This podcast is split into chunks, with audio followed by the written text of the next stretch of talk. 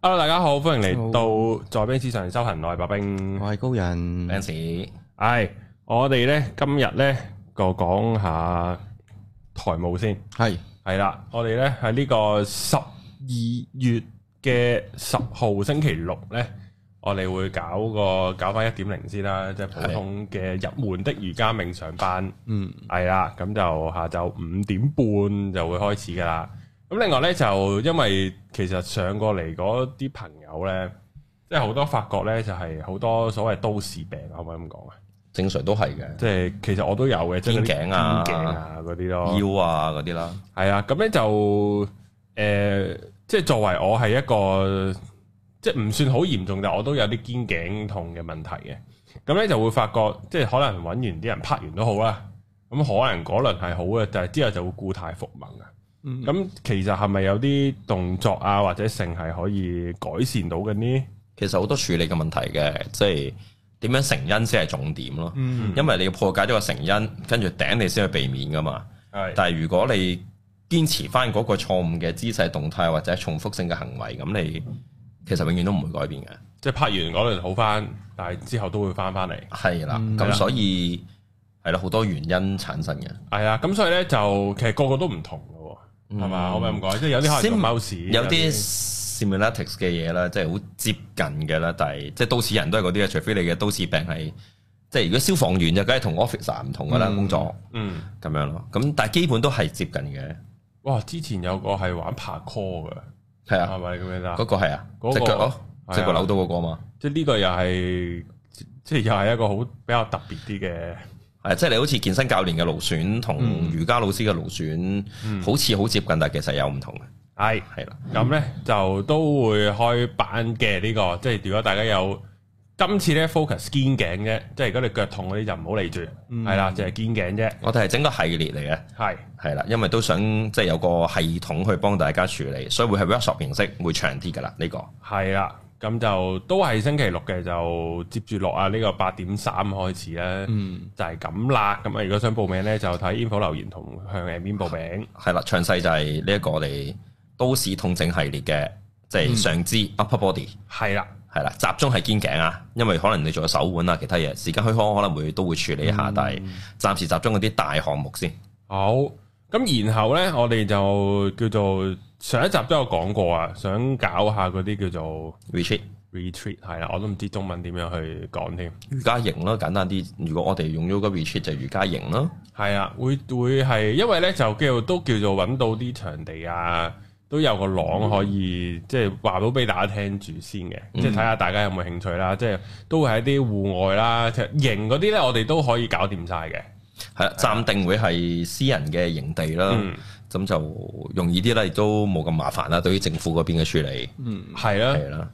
咁就第二就係應該基本上都希望係完善嘅設施嘅。雖然 personally 我會希望人在野啲多啲嘅，但係我知道現代都市人就未必咁適應啊。係所以我哋暫時第一次可能搞啲 light 啲嘅，就係、嗯有基本設施喺度嘅，就譬如包括應該有熱水啊、嗯誒、梳洗設施啊、誒、相對地舒適嘅營地啊，嗯咁樣咯，咁就同埋希望係可以包到場啦，或者 at least 包到個 area 啦。始終你知即係 private cam 都可以好大嘅，你嗰啲，嗯咁、所以我哋可能要忽啦，因為盡量少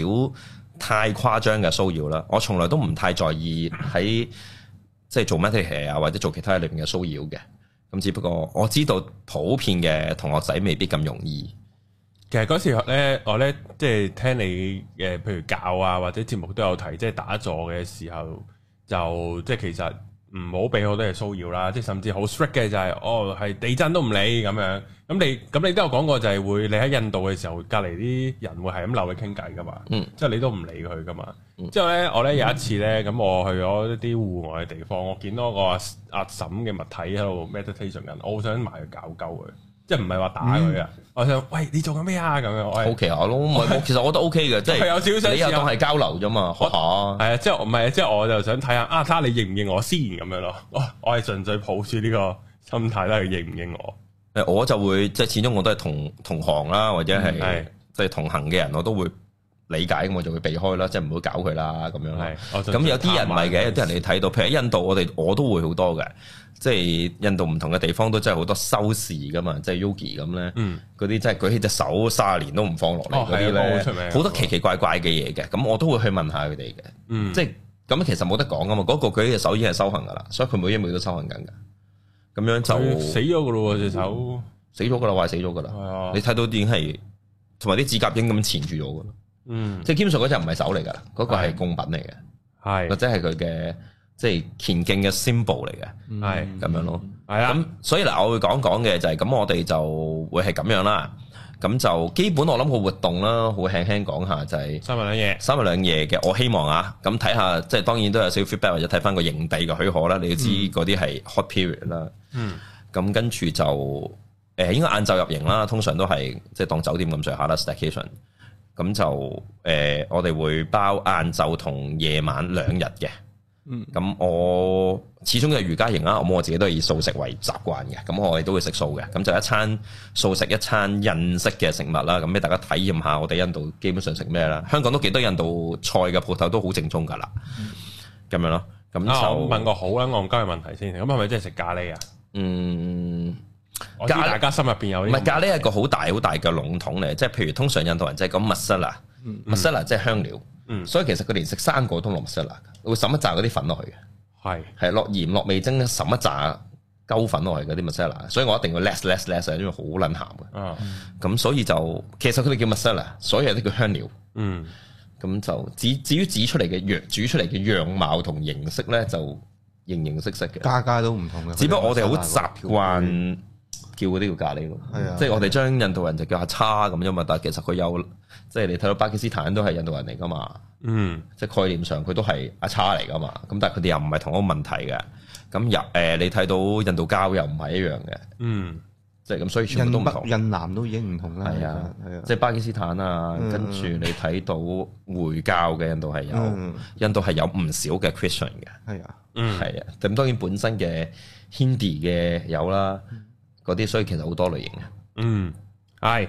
咁就咁個型，咁呢三日兩夜會做啲咩嘅咧？誒、呃基本上第一日 settle 到，我諗已經 lunch 噶啦，咁少少認識下相處啦，咁跟住就會誒、呃夜晚，我諗最主要 focus 翻夜晚度，我哋會做少少嘅誒一啲靜態嘅練習啦。當然，如果時間許可安排到嘅，譬如 let's say 十二點入邊同兩點入邊有啲分別㗎吓，咁可能我哋就中間會做一個真係瑜伽嘅練習，一啲 light 啲嘅 gentle 啲嘅伸展啦。咁 let's say 都一粒鐘度啊，唔會太辛苦大家嘅。咁當然做啲 restoration 嘅嘢啦。咁即係第二日就反而會辛苦啲啦，我會期望早少少起身嘅，即係可能真係睇下日出啦，天氣許可，咁可能六點，咁我哋就會做第一個活動噶啦。咁啊，通常係練習同 meditation 啦。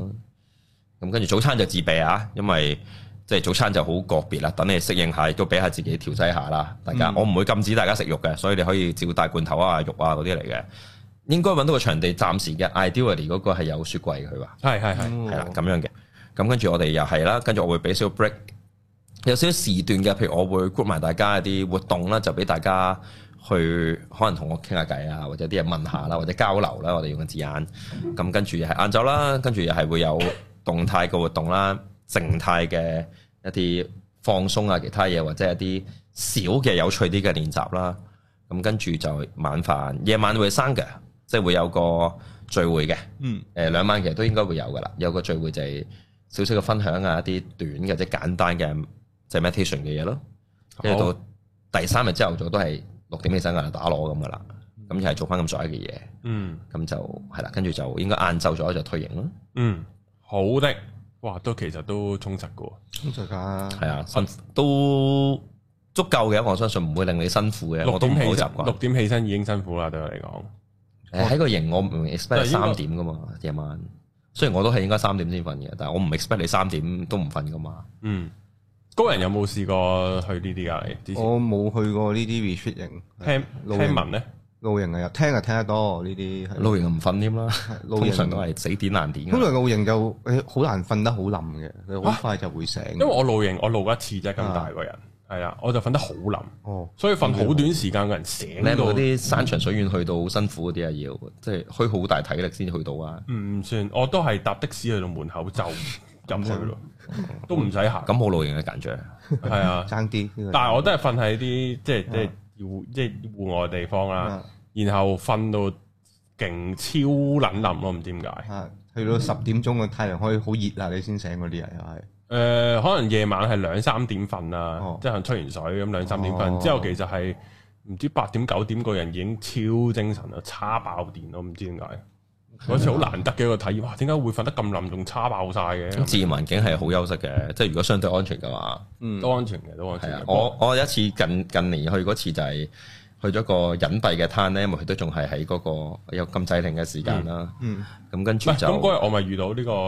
我自己得一佛丹咯，我水我有水浸咯，嗰次個灘，即係我明明睇完晒係冇水漲嘅，應係該，但係可能係嗰日大潮啊，啊結果我哋要起身拍走個 friend，起身啦，佢已經仲瞓緊啦，啲水已經去到佢腳啦，佢都唔為意。哦係，我相信坐多半粒鐘翻嚟嘅話，佢仍然喺海度嘅，同佢一齊。啊都開心嘅，係啊，OK 嘅，好玩嘅呢啲，唔會死嘅應該。我唔怕，我係救生員嚟，曾經，而家唔 係咋，啊哦，但係啊個技術喺度嘅。我都有喺啲泳池見過嗰啲救生員上堂啊，即係點樣嗰個人昂住托住嗰啲咧。但係我我睇完之後都係學唔到，我諗都要真人要要學先得。如果你睇一睇就學到嘅話，師傅你咪睇一睇嗰啲做手術嘅片，你咪識做醫生。係啊，發夢 啊係啊，發夢啊真係你屌你咪都係劏開佢啫 嘛。你！湯湯青蛙你湯得唔好啦，你咪啊你俾分數型未啊？誒，我嗰陣時唔係，我嗰陣時就係劏老鼠啫。係啊，我嗰陣時劏老鼠，係啊，但係都哇！我見到啲同啊呢、個都可以問下，啲一即係殘忍呢樣嘢，或者係天生定咩？有啲真係即係嗰啲老鼠死咗噶啦，但係你唔會無啦啦真係剪撚咗佢條脹噶嘛？定係真係會咁樣？即係呢個係人性定咩嚟嘅？因為我真係頂唔順。我我唔識答你，即係譬如嗱，我啱講起湯老鼠，我都做一件幾過分嘅事啊！我唔記得係咪食咗個大個啊！我將隻老鼠好靚啊！我都係手藝一流啊！自己我完整地將隻老鼠嘅皮開咗出嚟，嗯，成隻退晒出嚟，好似皮草咁，連尾都吐得退到出嚟喎！真係手指吐唔到啫，即係一隻隻嘅指甲位。咁我將佢成隻好靚咁開咗，我好認真嘅上咗嗰兩兩個幾鐘頭嘅堂，跟住成隻拎咗落去之後，lunch 就夾咗喺本課室日誌度。我班主任咪個 miss 嚟嘅，一入嚟開完之後，啊跟住就好似即即係梨花帶雨咁走出嚟。我估唔到我 miss 咗個時時段，就係佢喺正夏天，已經好重啊頂。哇哇頂！跟住訓導主任衝入嚟啦，跟住就哎係我唔記得咗個事故係點樣啦，我只係話係冇開啫嘛，我剪到好靚喎。咁跟住，我所以 keep 唔翻呢件紀念品啊啦，俾人抌咗。咁應該我唔記得大個定停課幾日，自鬼彈啦，嗯冇咗咯。喺初中嘅時候，中三。係係啊咁我覺得我又唔係好殘忍，我唔係想整死佢，因為已經死咗噶啦嘛。係係我純粹做咗個藝術品出嚟咯，我都幾尊敬佢噶，我冇破壞佢其他位噶。係除咗老師要求其他嘢以外，兼數好似都冇做嘅，我就係好願好專注咁將塊皮起咗 出嚟。係好，我哋咧講翻今日個有正啲題嚇人啦啊，即係呢件係事。啦，好閒人，係啦，咁啊講翻今日正題啦。誒嗱，今日咧會講多啲咧阿 Ben Sir 嘅一啲嘅修行見聞嘅，嗯因為話説咧上集，哎冇事，冇事冇事。係啊，係啦，冇事冇事，係啦，咁咧啊就話説就係上次咧講就係話原來 Ben Sir 跟住佢師傅啊，佢冥想第一次已經嘔到嘔到嘔咳即係嘔白泡咁係啊，樣。嘔晒頭泡，咳晒痰。系啊，咁啊講呢個之前咧，可以答下啲聽眾問題先啦，即係好多都留言問啦，善意同埋唔係好善意嘅都有嘅，係啦，咁啊答下啲貓啲先啦，有啲就問喂，我點為之係冥想緊啊？點為之係修行啊？咁樣，咁呢個我都解釋得幾清楚，特別有上一點零、二點零嘅就會講咗，就係、我都係根據薩古魯，我都幾中意呢個佢嘅解釋嘅，就係、話其實 meditation 咧，我哋去練習 meditation 咧，係令我哋具備 meditation 嘅素質或者條件。嗯，我哋都解釋過啦，meditation 咧就係、譬如假設你只係做兩分鐘，你應該係兩分鐘內完全清空腦袋。咁概念上呢個完全清空嘅狀態就會去咗另一個境境地，就叫 summer steady 嗰啲啦。頂你先至嗰個叫做 meditation。所以我成日都強調咧，以我咁淺陋嘅經歷咧，我只係能夠練習 meditation 啫，我未試過嘅，成功做到。咁所以，但係你要有呢、個。即係你嘅質素同埋條件，你先能夠創造到呢個 meditation 噶嘛。咁、所以我哋嘅練習咧，概念上就係只係做緊，你做緊一啲嘢去令到你有機會 meditation 嗯，成功嘅，就係、咁樣啦。咁所以我哋嘅所謂 meditation 就係咁解，就係、一個練習嘅過程。而呢個練習嘅目的同方向指引呢，就係、好簡單嘅啫。盡量降低你個腦嘅多餘嘅思維思考。嗯我咧就 focus 你係呼氣一，有啲人會教你呼同吸二，有啲人會教你幻想一啲嘢，咁你就可能喺呢個根基上變成咗好多其他嘢啦。嗯所以我認為，當我哋要去零嘅時候，應該最 simplify。咁所以我會揀咗淨係做呼氣一，嗯，期望令到我哋能夠練習到個腦得一呢個思維咁樣咯。係。咁有啲嘢诶，呃好似前幾集都有提過下嘅，即係咁啊，點為之修行啊？其實修行呢，我都解釋過，即係我自己嘅體會或者老師俾我哋嘅教誨就其實生活啦。你冇好特別嘅嘢去修行嘅，即係唔係話俾你聽你喺深山或者你喺 ashram 喺印度一啲修道院就叫做修行嘅。修行就係你嘅生活咯，因為你身經歷緊，即係其實我哋嘅廿四小時同喺修道院嘅廿四小時，同喺就算監獄嘅廿四小時，其實都係廿四小時，嗰、個都係你嘅生活，頂嗰個先係一種修行。嗯，你去面對生活嘅態度，就係、你修行嘅方法啦。嗯所以你保持住一個我係修行嘅方法去面對態度，無論你係瑜伽，你攞住 eight names 即係八支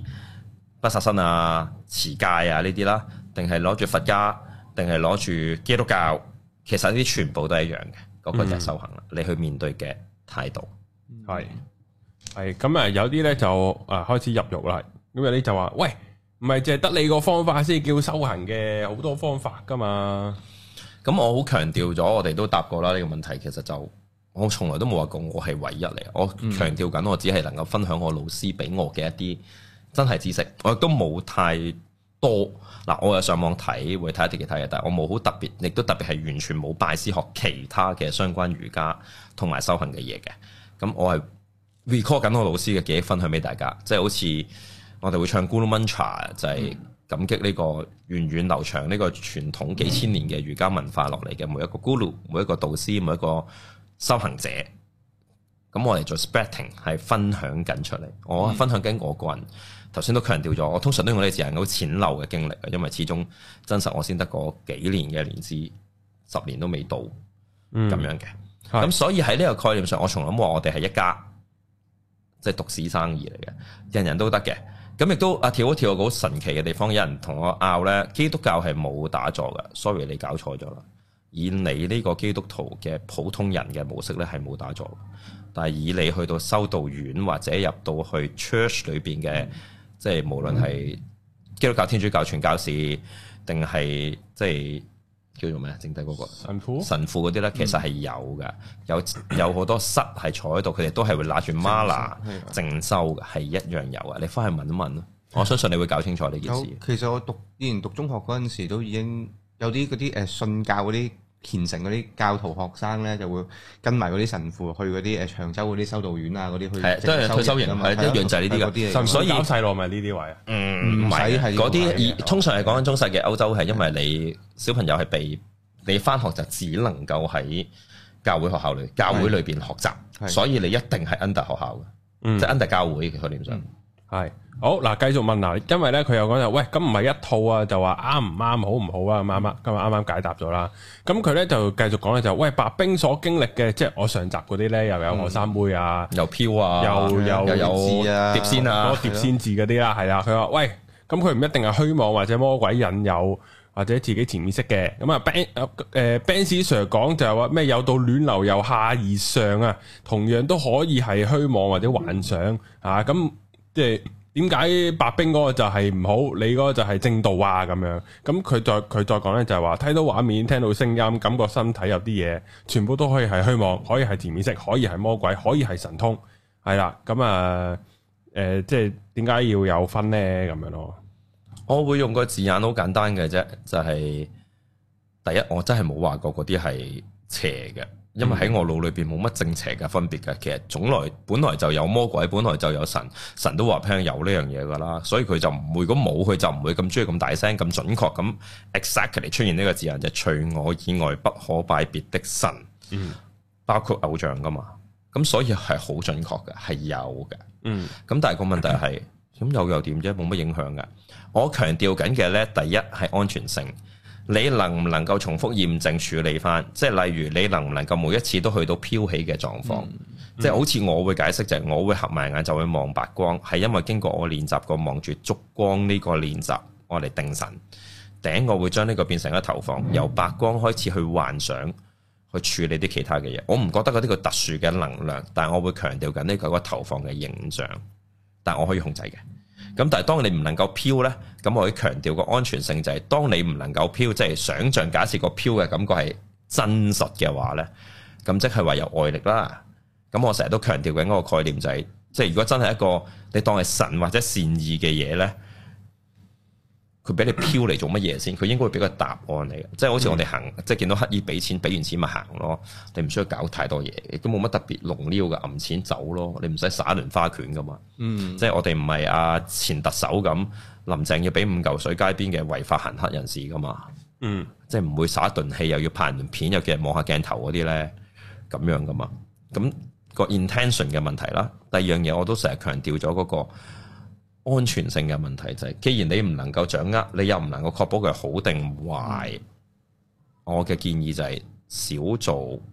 會安全一啲。嗯，所以我唔會覺得佢一定係差，你可能因此而中立彩嘅，嗯，但係我唔中大鑊我覺得機會好高，係就係、咁簡單好似嘅。中完中，同埋我唔係好傾向於外來嘅嘢，我成日好強調修行係好內化嘅一個過程，老師教嘅都係，所以我哋係自己，我能夠掌握到同感覺到，所以我話我嘅暖流呢係經過多次反覆驗證嘅，係能夠做到嘅。咁當然啦，亦都可以話啊，你會唔會睇過某啲書，所以咁講有潛意識㗎？有啲嘢係有機會有嘅，但係都係嗰句啦，高潮感，你嘅高潮同你嘅感覺，我答唔到你。我亦都冇意欲去同你 argue，所以你係啱嘅。係。但係我解釋嘅係我嘅嘢，系，因為诶、呃我咧即係叫咪後咧，即係平同阿 Ben 師就吹開水咧。我咧記得一個例子講得幾好嘅，就係、譬如你即係好似我平時寫稿咁樣，咁你可以即係靈光一閃寫到個好嘅句子，或者寫到篇好好嘅嘢。但係你係咪恒常可以寫到咧？呢、個就係個練習啊！你可以靈光一閃有，但係如果你恒常地寫都寫到咧，呢、個就係你嘅能力啦。我好中意一個可以韓國嘅呢個畫畫好靚好靚嘅一個插畫師，俾人話佢好有天分、好有天賦，但係死咗㗎啦，啱好細嗯嘅，啱好啱成係嘅啊佢。韓國跟住佢話佢好憎嘅，即係你好長嘅文字佢就話佢好憎啲人成日話佢有天賦，而抹抹殺咗佢每日練習十二小時嘅畫畫畫嘅練習嘅畫工練就，所以佢可以一奏而成畫出好靚嘅畫，好好嘅技術，係因為透過每日十二個練習持之以恒嘅 N 年，但係大家睇到嘅就係你嗰個天賦嘅人，你嗰個技術咁、樣，咁所以我強調緊修行係一種好好。應該好 concrete、好 solid，你係好能夠掌握到同感覺到，而能夠重複捶打驗證嘅。嗯，我呢、個另一個好中意、好中意、好中意，普波域治馬刺隊嘅教練神人，佢喺馬刺嘅更衣室貼張紙就係、即係我 exactly 原文唔記得啊，sorry，有指正嘅隨意指出啦，我懶得 Google 啦，就係、即係能夠擊碎一嚿石頭嘅一百零一下呢個功勞唔係第一百零一下啦，係之前嘅一百下嘅每一下。點解我會咁講呢？我跳開少少呢，呢、個係其實都係今日嘅過程嚟嘅，即係整個嘅我嘅修行啦，或者我嘅即係同老師或者成個經歷啊，就係、即係啱啱同另一個學生上堂講開就係話啊，即係人人都想翻翻某啲時段改變一啲嘢後悔嘅，係誒、我嘅答案係我唔會零，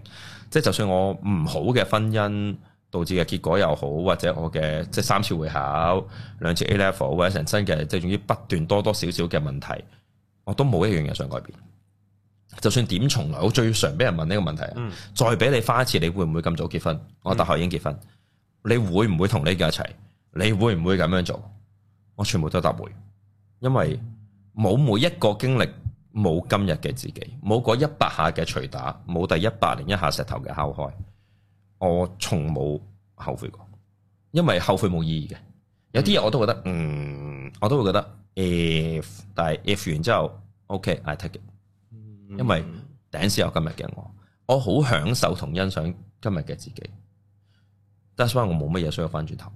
嗯咁呢個就係頭先講緊嗰樣嘢啦。你嘅堆搭、你嘅累積、你嘅處理，係好實在嘅一步一步，我可以話到俾人聽，我幾時開始發現人生嘅疑惑，我幾時開始有掌握到所謂嘅努力，由幾時開始我 feel 到由努力帶嚟嘅改變，由幾時開始由一個 thought 進而可以影響我嘅行為，到我嘅其他嘢生活改變，到我互動嘅改變，我都近乎可以精準踏出嘅，因為每一個 step 我都係真係反覆捶打喺手度，而嗯，能夠牢牢掌握嘅。系呢個係一個我覺得上天難得俾我嘅 gift 嚟嘅就係我所以得所以擅長於教，嗯嗯因為我擅長於將個過程重塑，系未必係模仿嚟嘅，因為人都唔同，唔係同我一樣嘅，好。所以呢個就係個分別啦。好，繼續有問題嘅就係呢，佢有講就係話诶，誒即係總係呢覺得修行嘅人呢係追求一個呃痛苦诶嗱，佢呢度呢，佢用嘅字係心病同埋逆境嘅心態，有一種呢就係啊，我呢要克服一個又一個嘅病，一次又一次嘅我痛就會進步苦，啦。嗯嚟證明自己進步啊！潛意識呢唔中意自己活得輕鬆嘅，咁啊喂，咁我平靜順境修行真係唔得咩？咁樣我好記得有另一個講過段短啲嘅，係你哋覺得自己辛苦啫，信啲唔得嘅咩嗯？Something like that 嘅一句。係係係解答下，其實唔係嘅。誒、我從來冇喺度主張過大家會痛苦困難嘅。我話俾你聽，你會見到嘅困難，其他嘢係必然有唔同嘅。即係你想象一個小朋友嘅困難，可能只係交唔到功課嘅啫。當你所以我哋睇到個小朋友可能輕生嘅事件，我哋會覺得，唉，傻仔嚟咁輕鬆。唔見咗把屠龍刀啊跳！即係或者有個小朋友大陸嘅俾人冤枉佢偷嘢，頂佢就跳咗啦。咁咁、嗯但係調翻轉一個角度就係、我哋成年人亦都係個，當你試過冇一份工，咁頂你冇一個因為份工而跳樓嘅人，你就會覺得佢嗯，破產啫嘛，你你你都可以係啦，咁諗啊或者婚姻啦，或者生離死別啦。嗯咁其實係咪呢？人生係不斷都會出現呢啲嘢。修行呢，概念上係冇呢樣嘢嘅。你生離死別都係用同一個態度。我上次講過嗰個例子，嗰、個和尚啦，嗯即係一對小情侶偷食完之後生個小朋友，擠咗寺廟門口，阿和尚就執咗佢，跟住個男嘅 N 年後就所謂所謂高中啦，翻嚟大鑼大鼓咁。即係讚揚翻啦。咁之前有小朋友嘅時候咧，啲人就覺得啊和尚偷食禁果啊、賤人啊、偽僧啊、something like that 嘅嘢啦。啊和尚咪繼續養大小朋友咯。到阿爸翻嚟歌頌完佢，大家人哋當佢神咁拜道歉嘅時候，和尚咪繼續做佢嘅修行咯。所以真正嘅修行呢，係唔會在意你有冇高低痛苦嘅，我哋在意係你面對嘅態度。嗯所以會有痛苦同會有大病，係因為呢個係真實嘅人生，而好多嘢係會透過呢啲人生嘅改變而出現嘅起伏。即係譬如你壓抑太多，就好容易會有呢、一個誒淋巴啊、扁桃腺啊，或者係呢一個大頸泡，即係嗰個甲甲狀狀腺嘅問題。嗯咁呢啲係反映出嚟嘅結果嚟嘅，有啲係科學化已經驗證到噶啦。咁所以你就會有呢啲嘢咯，並唔係因為你要修行，所以你好努力去撞埋你嘅，即係唔係你今日發夢坐喺度，我要修行成功，我聽日就會生 cancer，頂你克服咗個病你就成功咗，嗯冇咁撚戇鳩噶。啲苦係來自個生活當中嘅，因為生活本來就係咁嘅，所以如果你喺無論任何嘅嘢裏邊，就算基督教都話俾你聽，sorry 係好玩嘢噶，你生活受嘅苦係神俾你嘅。嗯神係會不斷俾苦去試煉你，等你去做一啲嘢，俾神睇清楚你係咪真係全心信靠於我。嗯所以你係不斷有試煉嘅，嗯係講到明係預設嚟㗎啦。如果你好順利嘅，sorry，你嘅順利係你嘅幸運，亦都係你嘅不幸。即係我哋成日都同高佬寫笑高佬咁樣，嗯佢嘅好多時嘅嘢就係因為佢幸運咯。嗯就係冇乜嘢啊嘛，佢覺得冇乜嘢咪就係、嗰個嘢咯。咁所以有陣時有啲嘢就係你覺得嘅咋，但係我好強調一次，我一啲都冇強調俾任何人聽，所謂嘅修行係需要刻意去痛苦、去困難。反之，我會強調就係痛苦同困難、喜悅同歡快，你都一樣用同一個態度去面對，呢、個先至係真正嘅修行，嗯，平復。係好。阿高人點睇啊？我諗起嗰啲誒道誒、佛家教你唔好有分別心啊，要平常心面對啲嘢啊，或者係情緒上面嚟講，永遠都係鐘擺嚟噶嘛。其實我哋唔係要追求嗰啲 hyper 或者係好抑鬱嗰個狀態，係要喺嗰個 neutral 嘅狀態，但係好難去平衡嗰個位噶嘛。係啊，所以儒家係 balance 咯，嗯我哋講嘅係修行都係，亦都 that's why 點解會有佛教啊？嗱，考下你啦，即係如果你問呢個問題，佢都係有佛教概念嘅人就佛就係因為透過儒家嘅傳統修行嗰種苦行僧嘅受苦概念，覺得不能超脱，但又受咗苦。點解唔能夠從一啲舒緩啲、容易啲嘅方法去行呢？所以佢創立佢嘅大乘，係普度眾生。嗯，其實就係呢個概念。但係你苦都係會有嘅，生離死別你都係會有嘅。所以佛 Buddha 話俾你聽係點樣去面對呢個心，而唔係你會揾呢個問題，而呢個問題係點都會存在嘅。嗯，所以係態度，我哋強調緊 attitude。好，係啊，咁咧，然後咧就可以進入我哋今日嘅主題啦。雖然已經半個鐘，嗯我覺哦得係冇問題嘅，因為咧都有讀者咧就問啦，問阿 Ben Sir 可唔可以講啲自身同埋老師嘅經歷同埋聯繫，因為好奇幻啊，覺得係啊，咁啊，同埋就係即係身處異地啦，即係你同你個老師身處異地，然後你身體又會有不適啊，又有啲感應呢啲，咁呢啲關係嘅連結咧，唔太明白個中原因同邏輯啊，咁啊睇下想阿 Ben Sir 分享多啲同師傅嘅經歷同埋趣事，我都有另一個自己而家嘅學生都有喺即係我嘅 IG page 度有，或者 Facebook 嘅，好似 Facebook 嚟嘅，問咗我呢啲問題嘅，咁我都順便一拼答埋啊。咁咧，我老師就係我香港老師嘅老師，我香港嘅老師就係 Yoyo，即係我家姐阿子啊。佢唔係我真係家姐，佢大我個月，佢成日都話佢係我家姐，所以我係阿 D，佢個細佬啊，咁樣嘅。咁佢係我前妻嘅老師嚟嘅。咁呢個香港嘅老師 Yoyo 咧，亦都係跟我而家嘅印度老師 Pasa 啦。咁就佢哋透過合作關係搞咗個 YTT，即係 Yoga Teacher Training。咁我前妻係參與咗呢個 course。咁就當時老師個安排呢，就係會喺印度做一啲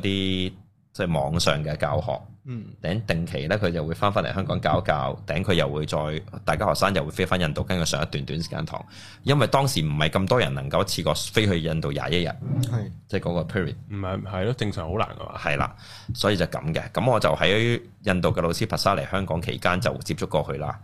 咁就係啦，即係我個即係 fair beginning 就呢度啦。嗯咁、第一次接觸後已經有神奇嘅緣由噶啦，就係、第一晚咧見到如果老師，其實佢真係西貢上完堂食飯啫，即係成群人咁。我第一次見佢啫，超級高大，即係佢有白冰咁上下高嘅，但係比我大多一一半都差唔多有。咁樣大咩？咪成個 NBA 籃球員係咁啊。佢個比例佢係當年佢話佢十八歲已經係印度佢自己個邦裏邊嗰個 bodybuilding champion 嚟嘅，所以佢真係大隻嘅，大真係大咪，係啦。有機會你去我 IG 度睇下，我有 post 我老師嘅 page 出嚟嘅，你可以睇下嘅，係真係堅大隻。咁跟住之後覺得哇，一個好大同埋好多毛嘅印度人。嗯嗱，認真啊，我對 Haley 有啲咁樣噶，即係除咗 smell 之外，就係嗰種 naturally 嘅觀感啊，咁樣啦。咁我冇乜嘢嘅，只係相處完啫，我只係相處完啦。其實我細佬多數過你啦，嗯我細佬多數過你啦，係咩？等我睇下先。所以個概念上就係咁樣嘅。但係我當晚就發夢夢到佢，嗯咁我前妻就發，我話咗俾我前妻聽，我見到佢喎，跟住我前妻就發爛渣，唔係發係我爛渣，係發老師爛渣。點解你去揾佢唔揾我？因為老師話佢容易搭通啲喎條線。哦嗯佢話佢能量值，佢簡單啲，我一通就通到佢嘅能量啦，咁樣喎。哦咁啊，第一次係咁啦，嗯所以我覺得，哦，做乜嘢咧？咁冇乜嘢嘅個夢，冇乜特殊嘅嘢嘅，好好好好好普通嘅，普通度都唔記得嘅。嗯我印象中夢過三三兩次老師嘅，其中一次就我哋一齊起馬拉雅山跑步，呢個係另一個好神幻嘅事故嚟嘅，之後有機會長講啊。嗯咁唔係好複雜嘅嘢，只不過我老師用咗好複雜嘅模式解答，因為涉及到後邊一啲相對都深少少嘅嘢，所以我就唔講住啦咁啦。咁跟住呢，另一個事故呢，就係到我前妻真係喺香港畢業啦，咁喺香港上晒堂，咁就謝師啦。咁啊，嗰一餐食完飯就我我就負責即係做個貼心嘅驚喜老公，就係送兩扎花去俾佢哋兩個老師啦。咁啊，等我前妻有得送禮啦。嗯咁我哋一齊食一餐晚餐啊嚟喺西貢。咁咧，我當時仲係打緊泰拳嘅。咁我哋嗰日就喺虎山道個運動場練完啦，仲有一練嗰啲咧，你見到人摔跤嗰啲拱橋式練頸嗰啲，倒轉個人拱橋喺度條頸碌嚟碌去嗰啲咧，就練頸肌抗打啊嘛。咁咧抽筋條頸係經常噶啦，通常一抽抽三日到啦，因為條頸肌都好鬼辛苦嗯嘅，即係你會不斷咁抽，因為練得好勁嘅。抽三日，即係你即刻拉返啦即刻拉咗都頂唔到㗎，拉一陣咪又抽咯，係啊一定抽係啊係啊。㗎哇，咁跟住咧，所有嘅頸肌都好粗嘅，其實係粗你可以睇到其實好粗嘅頸嚟嘅一條。咁跟住咧抽筋啦，咁老師嗰日咧就幫我係咁要捽咗一下喎，就係大約啦，我喺高人呢邊示範，就好似咁樣連住頸肌咁捽捽捽落去啦。喺其他眼中就係一個咁嘅姿勢，但係當時我係全光啊，即係刮到零立立個嘅光頭頭。係大家睇咗啦，頭頂上汗如泉湧啊，一滴滴水珠，嗒嗒嗒嗒嗒我面都紅晒。冬天嚟啊，當時係，哇！我個腦裏邊係好似俾架嗰啲人哋壓立青嗰啲碌碌車哦碌過咁嘅間住啊！哇哇，痛到咧，你知啊，好忍得噶，男人要死都忍噶啦，又係做一個大男人碾你，你更加要谷到盡度，哇，痛撚到咧！即係我前妻就知啦，我係極少發生呢個場景，我係紋身紋肋骨都未有呢個樣嘅。嗯哇！我淨係得好似俾幾隔離碌完咁，跟住咧，大家撳完就鬆咗啦。哇，所以咧，我覺得好神奇就係呢個就係相信喺人哋眼中咧，真係掠咗我幾下嘅啫。但喺我腦裏邊就俾人剪過，反覆剪壓咁啦。咁我第一感覺到所謂能量就係呢個啦。係咁當然佢都會解釋咗我啲嘢嘅，即係譬如我係一個佢笑我嘅，佢話新 eater，佢話我係一個，即係我對太陽好需要，因為我好中意曬太陽啊。嗯因為其實我好需要曬太陽，即即係之後就知啦，因為我之後即係 depression 病發，跟住睇醫生就知道，因為其實缺乏咗某啲嘢，曬太陽係能夠對 depression 患症好有幫助噶嘛。啊嗯，但係通常 depression 嗰啲又會變咗係唔中意曬太陽噶嘛，誒、正正係你要避開噶咯，中意夜晚出街噶嘛，係啊，情緒嘅問嗯題唔想見啫。到人啦，嚟咁有。所以我都唔係見人嘅，我自己天台啫嘛，哦同埋沙灘冇乜人嘅，我去嗰啲。嗯咁樣啦。咁所以就，因為我平時咧，即係我以前教書兩公婆都係，咁朝頭早咧，佢開完收音機周圍走嚟走去，佢早過我起身㗎，佢都係搞啊嘛。咁咧，佢心機係好安然嘅。咁但係到我一起身咧，個心機就 free 㗎啦。咁啊，總之我行過就有電波㗎啦。嗯，咁我好容易整壞啲電子儀器啊，MP3 嗰啲咪難咗幾多部啊嗰陣時，嗰個年代。我開部電腦嘅啫，係 啊，好咁貴而家好多啦。咁我個能量，佢話我太大能量啊，嗯即係如果而家講咧，瑜伽就係第三輪啦，個太陽輪太強啊，哦，失控。其實簡單啲就叫失控。係咁射出嚟，所以以射出嚟佢就話新 ita 啦，所以好大能量。嗯但係佢就幫我咁樣即係撫平咗一部分嘅嘢。咁我覺得都好神效嘅。咁當然啦，呢啲係少少你當聽故事咯。你又唔係我，你感覺唔到噶啦。嗯，你只係覺得你覺得啫，係啊，我覺得係吹啊，嗯我真係咁答你噶啦。咁樣咯。咁事故就係咁樣啦。咁所以跟住一路咁延伸落去就係、我老師咧上堂就唔係開個 class 跟住你去報名嘅。雖然你有去 Facebook 有 IG 都睇到，但係佢唔係俾你報名嘅，佢係揾你。佢可能我我冇仔細問，我感覺就係佢 group 咗一紮即係有相同類型嘅問題或者 similarities 佢想處理嘅嘢嘅學生一齊去報嘅。嗯咁、所以通常咧都冇後補嘅。譬如佢可能邀請十個咧，通常梗係知緊有落差㗎啦。嗯咁哦所以我每一次去到都有落差嘅，即係由第一次嘅七個到第二次嘅五個到第三次得四隻，第最後六隻嘅咁樣咁樣嘅狀況嘅，咁樣嘅堂嘅，咁佢係叫我去嘅，咁亦都二話不說就去咗啦。當時我仲教緊書嘅嚇，我喺十一月飛去，當然當時我已經係 depression 緊。嗱，解答下嗰啲咪前有機會聽到我，不過我估佢都唔會聽啊噶，嗰啲同事咧。就係覺得奇怪，點解呢條粉蛋請病假但係去旅行呢？嗱，我經過咗心理醫生嘅、精神科醫生嘅建議啊，係治療嚟嘅。不過當時我費事同你解釋啦，算啦，嗯，冇我解釋唔到啊，同嗰啲人係啦，嗰係治療嚟嘅，所以我就跟咗老師去咧，一下就飛咗去啦。咁就廿一日，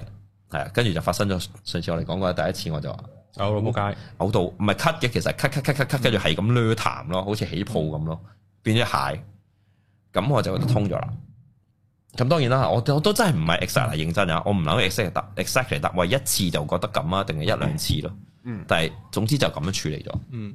咁就開始可以坐啦。我 fair beginning 到仲係坐唔到盤腿嘅，所以我係老師真係俾張嗰嗰個即係嗰個嗰間叫咩咧？別墅裏邊嗰間嘅嗰張唯一最市正嘅有扶手嘅木凳我坐㗎。嗯。行定電電影你嗰啲啊盤啦唔到腿係咩原因啊？緊啦，即係物理性好直接緊就緊啦，頂跳唔到嘅就緊噶啦。嗯但係實際上就係、如果瑜伽講就係第一輪咯，第一輪係安全感。你嘅第一輪咧係盤骨底嘅，哦所以通常第一輪有問題嘅人咧腳就好緊嘅。誒，亦都會衍生出，如果你聽過一啲症狀咧，就叫石女症啦，即係譬如女性嘅陰道閉腹閉閉咗啊，或者你聽過有啲人係即係喺做愛嘅時候過度緊張掹唔翻出嚟咧，咪送院嘅，耐唔耐都聽到啲咁嘅笑話嘅。你上網揾係有噶啦，嗯係啊，就係其實第一輪嘅安全感啊，驚嚇啊。嗯咁如果你家庭啊、經濟啊、成長唔安全咧，咁第一輪就差啦。咁我好明顯就係呢個問題啦。後者咁啊，當然反覆拉啦、伸展啦。咁樣咯。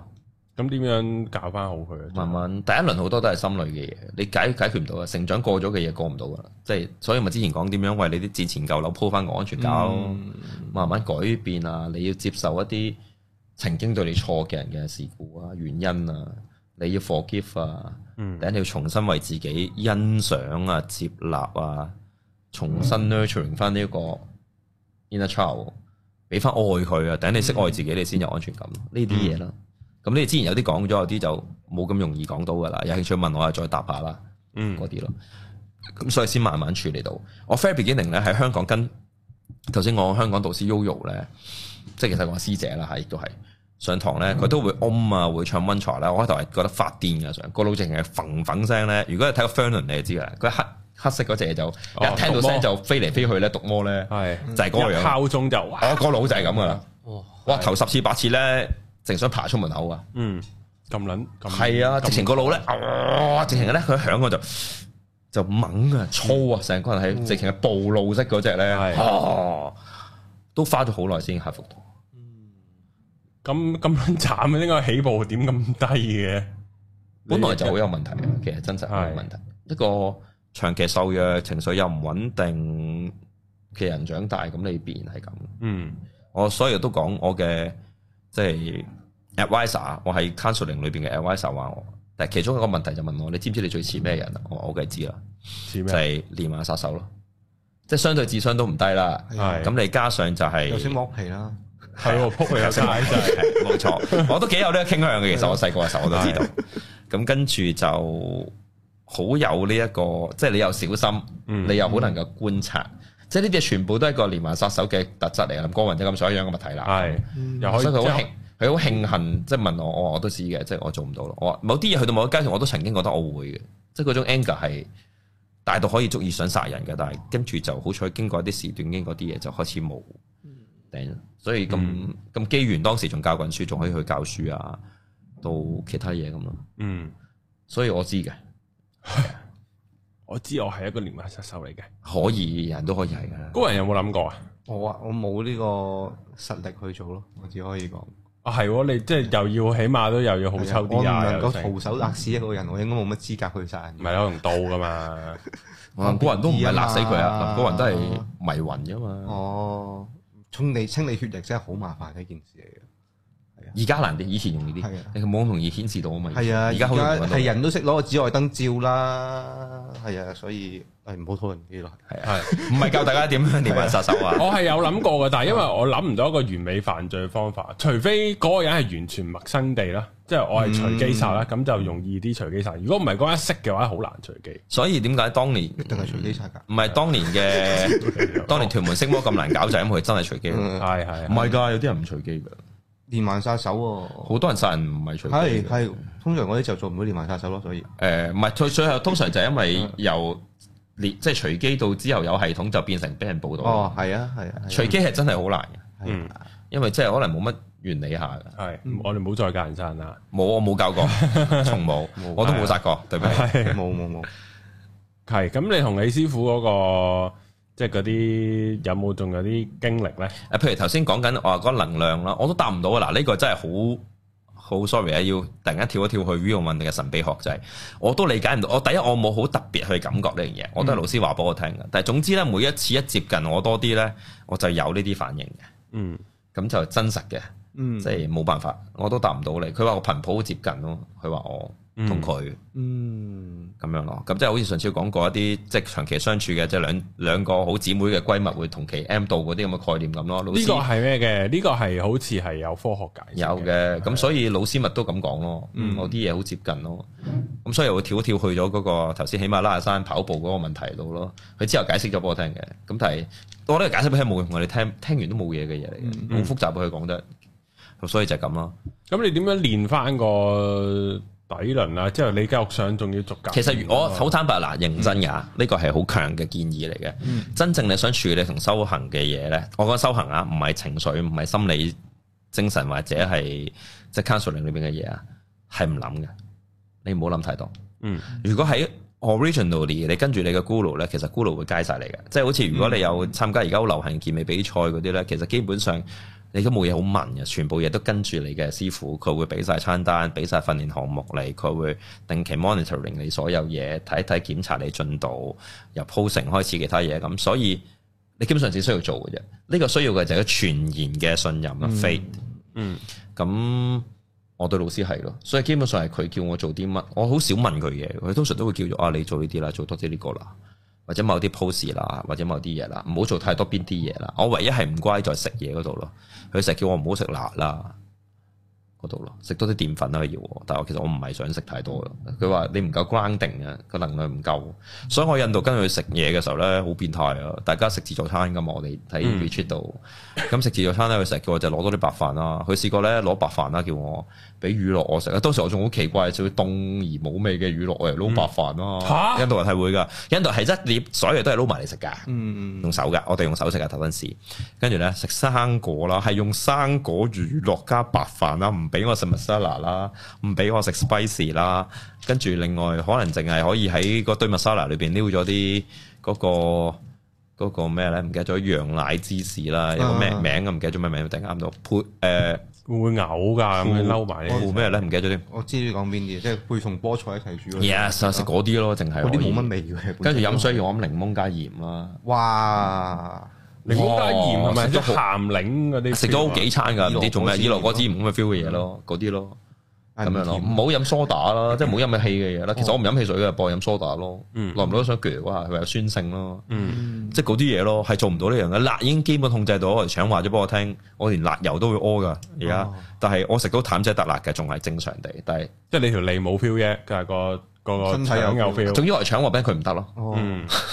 一定唔得啦，辣油都唔得啊，頂你個掣，普通茶幾都屙啊，嚇哦即有啊，即有反應。係。咁你個師傅咁，佢係佢帶住幾個㗎嘛？我我第一次上堂已經差唔多九隻啦，好似。佢就唔同人落唔同，因為你有唔，同嘅，即係如果印度嘅，即係你當中國有中醫，印度有印醫咁嘛，係印度有個叫做 Ayurveda 啊嗯嘛，咁就吠吠陀陀醫術，古印度嘅智慧，咁就有分地，即係嗰啲火風空嘅能量啦。咁我係屬於 Pitta 咯，即係火啊，嗯火，跟住 Vayu 係風啊嘛，跟住 Damask 係土啊嘛，即係土質就係嗰啲好關定啊、林鼻鼻啊嗰啲，包括埋性格噶啦，佢嗰啲已經分享埋性格嘅嘢噶啦。咁我係火型、火風型啊嘛，我係，嗯，咁就要咁樣咯，即係對症食物啦，即係中醫咁啫嘛，嗯其實係啊哦，即係佢其他嗰八個其實佢會落唔同我打嗱，你未必要個個都係，即係你要係咁食辣嘢啊，因為我屬於特別強嘅，嗯即係個反應係特別強嘅反應嘅人，嗯係啊好容易係過敏性嘅反應嗰啲體質嘅。嗯，咁你即係叫做呃誒佢做啊講埋咧，佢做一樣好好撲街嘅嘢，但係都好少嘅。係就係咧，佢成日話我唔可以曬第一太陽，我三輪太大啦。咁咧，佢嘅一日咧就特登教咗我哋做個太陽呼吸法喎，就係吸收太陽能用嘅。嗯咁我應該奇怪嘅，咁佢唔制止我，咁我照練啦。咁我梗係好開心，啊我覺得好舒服啦。我仲要真係正午，我哋放 break 嘅時候走去泳池邊度坐喺泳池度撒浸住水嚟做啦。跟住嗰日就燒到撲街啦！入去佢間房度上晏晝堂嘅時候咧，開大個冷氣我都噴晒汗，成個人紅晒啦，淋水都 feel 到個腦燒到暈暈地啦。嗯即係發燒咁樣，直成情係個過熱啦，啊跟住總之就搞咗成幾粒鐘後，到第三節上完堂，我先可以正常翻少少啦。跟住佢笑，嗯我就知唔對路啊！我心諗你仲叫我練，唔怪得知你今日日日都叫我唔好曬咁太陽，今日你唔阻止我喺出面曬太陽游水啦。哦原來就係崩爆我俾我睇，哇爆到咧！咁我就驚啦， 咁我就知道唔可以太多啦。即係哦，原來佢仲要教我吸太陽能添，咪頂你個掣，特登。即係原來係有啲方式，跟住有啊啦，瑜伽就做呢樣嘢噶嘛，哦啊吸好過癮噶嘛。喎咁你嗰啲 New Age 嘢玩啲食氣咯，望太陽都係食嗰啲能量㗎係嘛。啊，咪就做呢啲係咯，有噶。我哋當然有少少，即係唔係口訣嘅，即係通常都係 imagination 嘅一啲嘢，你想像你吸氣嘅時候會吸入能量嗰啲概念咯。嗯哇，跟住哇嗰次興到，我真係覺得好似溶啊個人會喺裏邊燒出嚟噶。咁你叫做開頭玩嘅時候，其實都係即係抑鬱地咁，然後就請假去印度玩噶嘛。係啊咁你去到邊個位發覺開始個情緒你冇冇好過，冇諗，冇幻想，有一日醫唔好嘅，冇諗，唔係唔係因此啊，我翻嚟就推換佢啦，脱你老尾，嗯一樣咁多問題，一樣咁多嘢，只不過你有啲方法揸喺手，同你知道做啲咩啫。哦，即係多咗解決方法，即係應該嗰咁樣講咯即係個人嚟到，佢幫我梳理咗一啲嘢，俾咗啲情緒嘅方法處理。譬如我都分享我喺嗰廿一日裏邊咧，除咗頭一兩日，根本上十幾日裏邊每一晚都係發惡夢啊！每晚唔係即係殺老豆就殺老母，再唔係就父母三個一齊互相廝殺咁死晒嗰啲嚟嘅，晚晚都係。咁我都忍唔住問我老師點嘅，佢話：咁正常啊，潛意識係舒緩緊，佢潛意識喺幻想裏邊幫你舒緩緊你呢一啲嘢啦。你越夢到，即係話你越仲係有呢啲嘢。嗯，咁樣咯。咁所以其實係一啲都唔好過噶，即係唔好話你跟住老師就啊咁，唔好意思，老師好如實話過俾你聽，我都如實話咗俾你聽，亦都如實話咗俾我啲學生聽。瑜伽並唔係令你好過嘅，嗯，即係將個因為你嘅好過喺現現觀嘅世界裏邊係好特定嘅一啲享樂式嘅物理條件嚟。嗯，係瑜伽唔係呢樣嘢，瑜伽好多非成心理嘅嘢。嗯，即係坦白講句，即係唔開心就打飛機係唔能夠令你快樂嘅，會令你疲勞啫。嗯嗯，咁你疲勞咗，唔去諗你唔開心嘅嘢多咗，而唔係快樂咗嘅，係唔會發生嘅。即係當你個回過神來係繼續嘅件事，即係飲醉酒後係唔會令你走入愁場，只會愁更愁嘅啫。但係你會醉咯，醉嘅時候你 feel 唔到愁，嗯，因為你失控。係 That's the point。咁所以瑜伽並不能令你 purely 導向快樂㗎。嗯，瑜伽嘅修行係唔快樂嘅，瑜伽可以能夠令你導向快樂嘅，嗰、個係你修行嘅成果。嗯，咁個成果係咩嚟嘅咧？好撚多噶，即係例如你自覺面對事故處理嘅時候，個人舒泰咗咯。即係例如面對頭先嗰啲回應嘅問題，嗰啲 challenge 你嘅嘢，你會覺得嗯，咁呢個咪修行對於我嚟講係有啲成果噶啦，而唔係屌嗱媽你食乜撚嘢啊嗯，咁，咁咁已經係成果嚟噶啦，對於我。中間個過程就係修練嘅時候，其實冇嘅，面對慢慢你會發現有都係，譬如都係嗰句，我今日先同另一個學生講緊就係、當你真係全然接受到自己，當然我未㗎吓，但係我好理解全然接受係乜嘢啫，唔係我做到。嗯，第一你就會發現你會接受到其他人，因為當你都係經歷過嗰啊，我好中意問呢個問題，呢個例子會容易聽啲，即係我見家長好中意問家長，啲家長成日話我仔啊好懶啊，唔聽話啊呢咁樣，我通常都問嗰句，咁媽媽或者爸爸你記唔記得你十幾歲咩樣？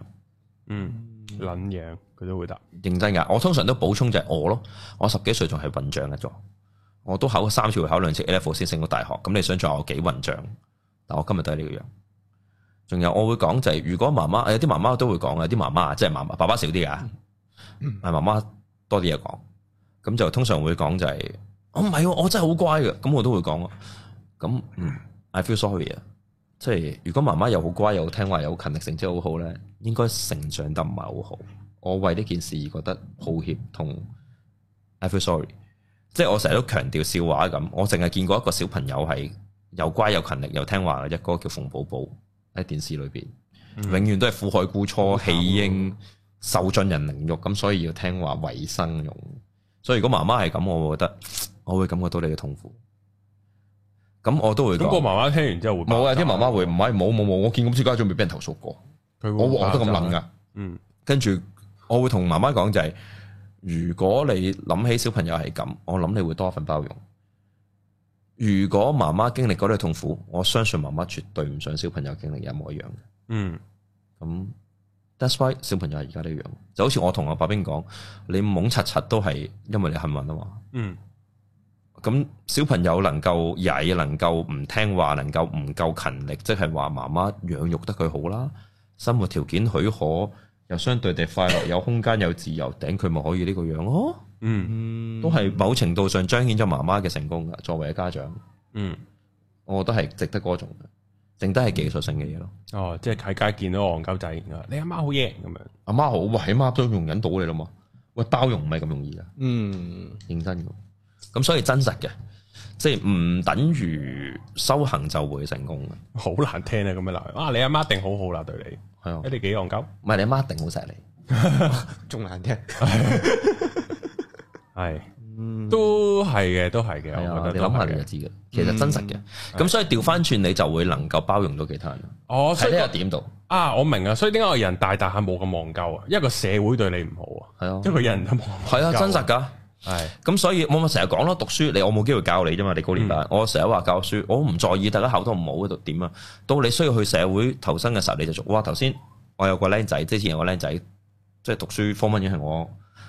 即係學生，咁佢係高低王學生，咁跟住讀讀讀讀讀都係好曳，好即係曳嘅。嗯，最後出嚟做剪髮，哇！做到你見到嗰啲咩全民造星 k i 佢都係剪髮嗰個嚟嘅，喺裏邊做幕後。嗯，跟住仲要可以整架遊艇，即係小遊艇仔喺西貢嗰邊做呢啲客。咁最後又而家呢排好似唔知有啲變故，又翻返入剪髮啦咁，好成功啊！其實冇人話喺讀書一定係，所以我強調咧，嗰剪髮容易啊，唔使付出㗎。好撚難添，我覺得。哇！仲要執正自己嘅樣喎，本來都係個你你啡啡嘅人嚟噶，咁但係執翻正喎，即係呢啲全部都係自己努力，因為個社會對你有需要，頂你面對到呢個需要，你要只能夠選擇我嗯跟同唔跟。咁當然啦，到一定 level 後，你可以選擇我想做自己嘢，即係某程度上我係咁嘅，而家嗯，咁樣咯。咁第時如果有小朋友，即係我講緊在座或者我哋或者我唔會有你，你觀可眾能嗰啲啦不幸嘅有嘅，咁慘咩？我唔會咯。我同高人都相信應該安安全處理到呢個問題。希望唔會啦。係嘛？你繼續講，繼續嗯唔係唔係，講。係啊，就係咁咁，但係點對佢好咧？好似對佢好，佢變戇鳩。所以我唔敢答你啊。即係所以得翻我某程度上唔係好敢答。我養出一個我認為好嘅小朋友，佢就會成為呢個世界嘅怪物噶啦。嗯如果我，我亦都肯定會成為一個怪物嘅家長，因為我見家長一定係一個怪物。所以我哋有同事見過我家長嘅，因為我細佬啊嘛，所以佢其實講你不如你唔好嚟見我。我話嗯咁我係監護人喎，結果我係同即係我喺樓下見嘅，同一見家長啊嘛，我喺低年班見嘅家長，我細佬個 form six 喺上邊，我就係上埋同佢見家長咯。咁、當日好笑嘅，我阿爸啦，我啦，我細佬啦，我細細佬啦，咁佢啊啊老師就同我細佬講嘢啊，同跟住成日同家長講，啊我黃生咧，跟住我哋乜就望住四個一齊，四個啊唔人唔係你嘅同事係爸爸。係佢哋就會咁啦一齊，即係咁樣，我都係好怪獸嘅，即係我爸爸同我見家長都係頂死啲校長同老師，頂死佢哋嘅，嗯即係嗰啲永遠都唔會有結果嘅，大家都嗯係啊，老我老豆都好強調，如果出事而見家長，我唔保我個仔，唔通保你啊？嗯嗯好合理，我覺得呢個先係真正爸爸嘅行為嚟噶嘛。嗯即係所以我成日同我細細佬，我細細佬而家中意中三，我話你見家長都可以揀嘅，你屋企有三個監護人，你可以揀邊一個見都得，但係冇一個係會輕易令你受損嘅，你放心，冇一個會唔企喺你嗰邊嘅，我哋唔會。嗯就算我哋企喺道理嗰方面都好，我哋都會幫你揼柒佢嘅，嗯 因為除道理以外，我哋都係家長，我哋嗯只會偏袒嘅啫。嗱，我強調咗，因為呢個係我對即係我細佬啦，或者我哋家人嘅愛嘅一定嘅表達嚟嘅需要。嗯翻轉頭揼柒你，我都會都喺出邊幫你打出邊嘅人嘅，嗯我唔可以令你冇愛嘅，因為呢個我覺得好重要。喺我成長，我好清楚，即係翻轉頭閂埋房門可以打到你癲，但係我唔可以俾你覺得你行出去屋企冇人 support 你，你會俾人蝦，唔得嘅。呢個係心靈嘅一個好大好大嘅一個節點嚟，所以我覺得所謂愛咯，媽媽嘅愛就係呢個點咯。如果你冇俾媽媽抱，或者媽媽冇適時抱住你呢，你就會覺得呢一世都冇人接納到你噶啦。嗯呢個就係嗰個點啦。其實就係呢個，咩冇話血緣上嘅問題，呢個係哇！如果有呢啲缺失啊，好撚大鑊喎。其實好多人都有，好認真。係即係嗯有呢你啲。諗下，你有一個好叻嘅媽媽，有一個好 aware 到嘅媽媽，亦都係真係一個好有得閒坐喺度抱住你嘅媽 媽。所以其實呢幾個條件都冇一個條件容易出現。好難一齊出現咯，仲要係佢又知道係有呢個條件嘅人已經好難啦，嗯係啊即係知道你要抱起嗯你，又唔好俾阿嫲或者三姑六婆話你成日抱佢會曳噶嗰啲啦，咁好難。所以相對地不幸係人都應該係不幸嘅，爭在形式啊，即係所謂大小程度咯其實好相對嘅。係咯，所以頭先我咪講翻翻頭先嗰個點就係、當你能夠理解到原來人人都係咁嘅時候，其實你會對整個世界應該多好多體諒，多好多感受，多好多嘢，頂你會少好多自己嘅情緒嘅。嗯因為其實你發現原來都係咁樣，鬧佢做乜嘢啫？你都有行街猛嘅時候啦，俾人撞，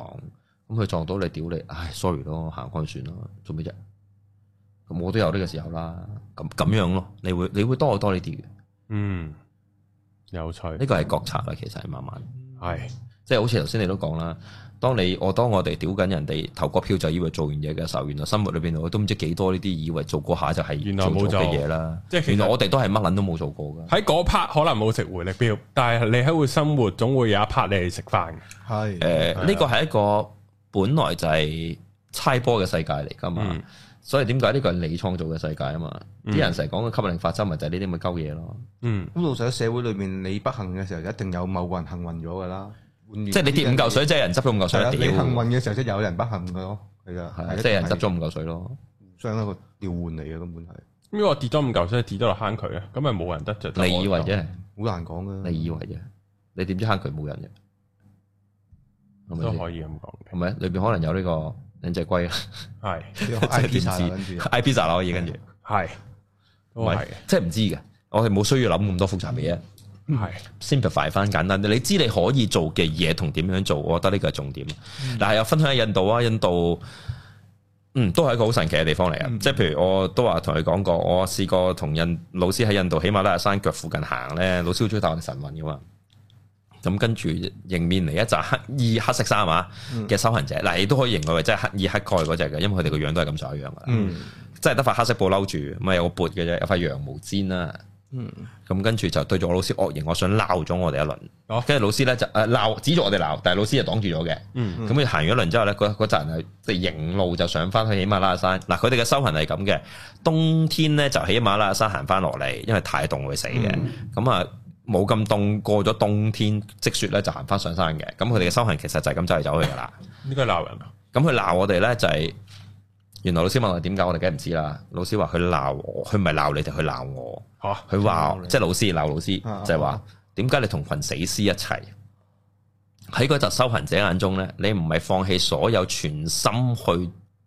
即係追求修行咧，嗯你就等於一條行屍走肉嘅死屍。嗯嗯，呢、個點解我用呢個事故講出嚟咧？講落好似即係一件即係鳩事咁啦，聽落去，實際上就係、我哋人咪就係咁咯。嗰集修行者認為佢係修行嘅人，佢哋係人，所有唔係佢哋嘅，但係死屍。我哋認為我哋係人，其他就係豬。嗯 That's the point。你睇嘅嘢，佛係唔會話俾你聽，你唔係一個人嚟。佛話俾你聽，人皆可以成佛。嗯所以我再講一次，嗱，我開一次題啦，我問咗兩次一點零嘅人咧，冇一個答到啊。Buddha 佛教咩意思？淨係 Buddha 呢個字眼，嗯，大家快啲 Google 下面留言啊啦，最早開悟的人或者最開悟的人，大日如來、釋迦牟尼，其實都係一個好接近嘅概念。最開悟的人，最偉大開悟的人，something like that 嘅嘢，全部好強調係人。嗯所以佛真係好清晰話俾你聽個道理係人皆可以成佛嘅，咁點解嗰啲修行人要鬧人？即係佢未修行得啱數啊，定咩啊？唔知佢咪覺得你 supreme 咯，其實即係坦白咁就 supreme 咯，咁但係就係咁咯嗯， ，that's the point。咁當然嘅，有陣時又係嗰句咯，人總會有區分心、分別心㗎。如果唔係係係係，坦白講句，同首先高人講，好難做人嘅唔係啊，唔係好難做人，你唔撚係人啦，嗯你得到咗㗎啦。咁啊係，咁啊係，所以好合理啊！佢又係人，我又係人，佢喺度佢會鬧咁，我覺得係啦。即係好似某程度上嗯嗰陣時，我哋我哋自己叻啲，我哋高學歷啲，即係好似係早好多年嘅中港矛盾咁，嗰啲文化，我哋成日話大陸冇文化，我讀文化研究係我啲誒 professor 係許寶啊，俾人收咗嗰個咧，許寶強就同我哋講啊，冇文化都係一種文化嚟㗎。嗯，嗯哇，幾複雜啊！佢嗰種冇文化係屬於佢哋嘅一種文化，唔係冇文化就係一種文化咯，係佢嘅係 unit 就係一種 unit 嚟㗎嘛，就係一種嘢咯，something。喺其他地方係揾唔到啊嘅，佢哋個文咁化。佢都係文化嚟。嗯，隨街大小便都係一種文化嚟，喺印度係好普遍嘅文化嚟啊！嗱，又可以分享印度見聞咧，就係、印度咧會有啲咧，你突然間發現好似拆咗半座嘢嘅建築物啦，跟住有幾塊牌喺度嗰度，有條友坐喺門口嘅，有啲係門都冇噶，公廁，你真係俾錢咧幾嗯，總之一蚊內咯，一蚊兩蚊開個大都兩蚊到啦，最多嗯，就我哋可以 用嘅。但係咧好少嘅，嗱尿嗰邊咧，我哋嘅尿兜咧，你都知係一個間隔，仲有夾埋隔離 petition 噶啦。啊佢哋嗰啲真係乜都冇，可能真係得個兜或者甚至乎一個尿槽，你行埋去就屙啊！仲喺大街啊，頭先我強調係大街嘅一座廢棄建築物嘅物體啊，佢、可能起多一半就唔起噶啦，爛尾咁就就係咁啦。攞嚟用類似咧就可能有少少嘅有塊間板咯，哇但係你都會睇到個貓喺度。你哦嘅高度咧，企喺度就算有間板，你都出咗嚟噶啦，一定係係係，嗰啲咯。有時啲公廁我哦即係我哋以前哦喺香港嗰啲我都會，我以前喺嶺南讀大學住係讀宿舍嘅時候，住宿舍嘅時候，啲籃球隊嗰啲咧一米一九七嗰條友嗯咁沖涼嘅時候係永遠望住隔離嗰個啊！我哋同佢一沖涼係永遠都覺得佢望住我哋沖涼緊，哦，因為佢永遠明都㗎啦 大家喺都我哋男人間間佢隔離噶嘛，嗯，其實好尷尬嘅，唔係尷尬，作為一個佢花灑永遠都洗唔到個頭噶，佢花灑係塊面咁啊樣喺呢個位嘅，永遠都係哦。一米八咗百幾嘅梳沙呢個花灑位咧係咁樣，唔係，我同我屋企人都係沖涼嗯咧，都係有個即係一定要搞啲活動噶咯。係啊，應 該如果唔係就係即係佢總會話：哎呀，你唔好推我咁高，其實我佢攞都攞唔我攞唔到翻嚟啊！係啊咁樣會有呢啲情況。哦係啊，咁所以其實印度就好多嘅，即係周街都係噶啦，嗯誒大小便係好常見嘅，即係佢會覺得你覺得奇怪啫嘛，嗯，我唔覺得奇怪。係咪嗰啲動物屍體啊嗰啲都係會啊！佢哋好好嘅，對動物好友善嘅喺印度。啊咁、基本上好少人你見到係真係約束嘅，嗯好少啊，好少。我我啊，起碼我寡漏嘅幾個月嗯喺嗰邊就唔係好多見到嘅，啊冇見過，所以唔係好嗯多。咁就所以佢哋會有一個自然死亡嘅，嗯，有冇人搞佢嘅？特別牛咁咧，嗯所以真係有機會有嗯群有隻牛死咗，突然有群狗會食佢咁，跟住總之就所有嘢都喺度啦。嗯，係啦，人嘅屍體都會有嘅，即係老師都會，我哋喺恒河沿岸，因為通常走嚟走去都喺恒河沿路嘅，因為恒河係橫跨噶嘛，我哋個位，咁就你真係會耐唔耐就見到有啲浮動嘅、漂浮嘅，你當然你未必望得清楚係一條屍啦，但係你知道人啊形咯嗰度就係一隻竹筏上面就有條屍體啦，咁樣哦就佢哋就會即係水葬咁啦，係啊，嗯，就就會係咁回歸大啊自然啦。係啦，所以印度就靚嘅、精彩嘅，但係就係啦，少少你覺得衞生嘅。使唔使拍廿支針去啊？好似冇意義噶，就係嗰樣咯。即係流感咁，你點知嗰度有咩啫？印度嘅人咁多咁密集，嗯你貪鬼啊！食水就真係要注意嘅，嗯即係連老師都話佢唔係你唔係當地嗰個地方嘅人咧，你都唔能夠用嗰度啲當地水嘅，所以老師都係用即係乾淨嘅水嘅。係哦好，今集差唔多啦。嗯咁啊，大家睇煙火留言啊，睇下嗰啲一點零啊、肩頸痛啊，幫唔幫到你啦？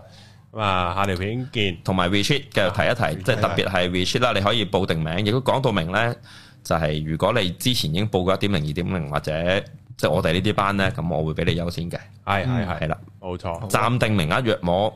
亞灣啦，可能廿個，睇下到時如果太踴躍或者場地許可，可能有機會增嘅。嗯，咁但係暫定廿個左緊啦，好，時間都係年尾年頭挨近嗰啲時，都要問問咧，我哋都睇個營地係去喎 spec 到咩俾我哋係嘅喎哦咧。，冇錯。好係，啦，誒坦白啊，仲有一句啊，就係基本上唔會就大家係咪一定紅日啊、假期嗰啲，我哋做唔到噶啦，嗯只能夠大家睇下啦，用下啲 annual 啦，嗯，嗯冇錯。好啦，多謝大家我。哋邊嘅，拜拜拜。